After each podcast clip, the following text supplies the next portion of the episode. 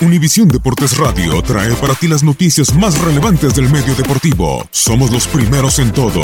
Información veraz y oportuna. Esto es La Nota del Día.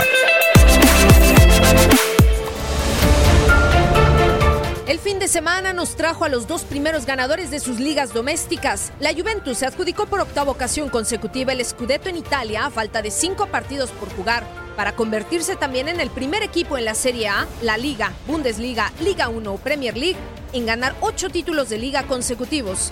El cuadro de Turín ahora cuenta con 35 escudetos, muy por delante del siguiente, el Milan, que tiene 18.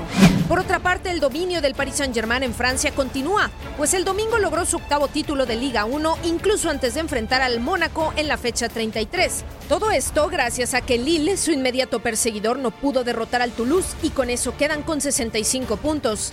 Los parisinos aseguraron su sexta corona en las últimas siete temporadas, sumando 81 unidades y a falta de cinco jornadas por disputarse en la liga. El próximo equipo en cantar el alirón podría ser el Barcelona. El cuadro culé está tan solo seis puntos para revalidar la liga. ¿Cómo hacerlo? ganando su próximo partido el martes ante el Alavés y esperando que el Atlético de Madrid pierda contra el Valencia. Si esta combinación no se da, el cuadro culé tendría que esperar a la siguiente jornada y ganarle a Levante en el Camp Nou. La Premier League presenta el cierre de torneo más complicado. El Liverpool se sitúa en el primer puesto con 88 unidades y el City en segundo con 86, pero con un partido menos que los de Klopp. El partido pendiente que tienen los Citizens no es cualquier encuentro, es el derby de Manchester que será decisivo para el título.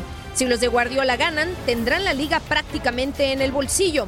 Liverpool necesita ganarlo todo y que el Manchester City empate por lo menos un partido para poder así conquistar la liga y el primer campeonato inglés desde el año 1990.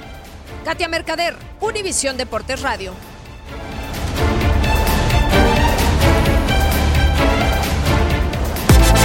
Univisión Deportes Radio presentó la nota del día. Vivimos tu pasión.